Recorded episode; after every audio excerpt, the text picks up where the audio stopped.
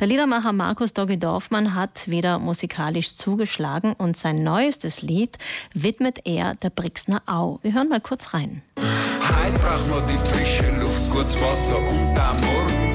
Es ist fünf vor zwölf und das macht denk da Sorgen.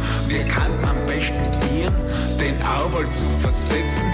Wir Gärten eng dabei, Mutter Erde zu verletzen. Weil die Bäume geben gesunde Luft, das sie produzieren. Also für den Schutz dieser Brixner Au für den Wald ist der Liedermacher Doggy Dorfmann aktiv geworden, hat ein eigenes Lied geschrieben. Aber er ist nicht der Einzige, denn es gibt mittlerweile, abgesehen jetzt von Umweltgruppen, die sich engagieren, auch eine eigene Crowdfunding-Kampagne, die Geld sammelt, um für die Brixner Au für den Wald vor Gericht ziehen zu können. Eine der Co-Initiatorinnen dieser Kampagne haben wir jetzt am Telefon. Guten Morgen, Margit Brucker. Guten Morgen. Können Sie für uns das Problem kurz umreißen, für alle, die die Geschichte jetzt nicht kennen? Ja, sehr gerne. Also es gibt da in Brixen in der Industriezone diese drei Hektar von einem uralten Wald, der da eben schon sehr, sehr lange steht. Und ähm, der wurde m, vor kurzem äh, von Vincentinum an die Progress verkauft. Und die Progress möchte dort ein Industriegebäude aufstellen, also den Wald roden und das Industriegebäude aufstellen. Und ähm, das ist eben für ganz viele Menschen und auch für uns äh, ein sehr, eine sehr schmerzhafte Idee, dass dieser Wald einem Industriegebäude geopfert werden soll. Und ähm, deswegen stehen wir da auf und setzen uns da ein. Und wir wollen einfach auch diesem Wald eine Stimme geben. Ähm, Mhm. Ja, weil er uns so wichtig ist. Also es gibt diesen drei Hektar großen alten Wald, die Brixner Au, die mittlerweile einer Firma gehört, die das legal erworben hat. Diese Firma will den Wald roden, um die eigene Firma zu erweitern, hat als Ausgleich angeboten, ein anderes Stück Natur, und zwar in der Millander Au, aufzuholzen. Warum ist das für Sie kein guter Tausch? Ähm, ja, genau. Also dazu möchte ich sagen, ähm, weil es auch in den Medien immer wieder aufkommt, dass äh, hier äh, ein Konflikt herrscht zwischen den Umweltgruppen.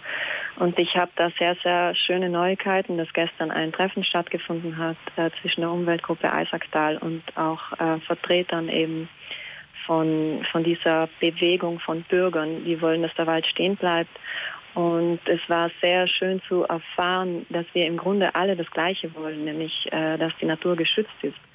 Und diese Ausgleichsmaßnahmen, äh, die die Firma Progress äh, vorschlägt, und da möchte ich einfach auch das nochmal zur Kenntnis nehmen und auch würdigen, dass die Progress diesen ähm, dass ihr das auch, dass ihr auch zeigt, dass ihr das am Herzen liegt, dass unsere Natur geschützt ist. Aber für uns ist das eben äh, kein kein möglicher Tausch, weil dieser Wald nun eben schon so lange vor uns da steht und dass er deswegen Würdigung braucht und dass ähm, es gibt auch ganz viele Vogelarten, die in diesem Wald ihr Zuhause haben, die auch teilweise äh, stark bedroht sind und, und schützenswert sind. Mhm.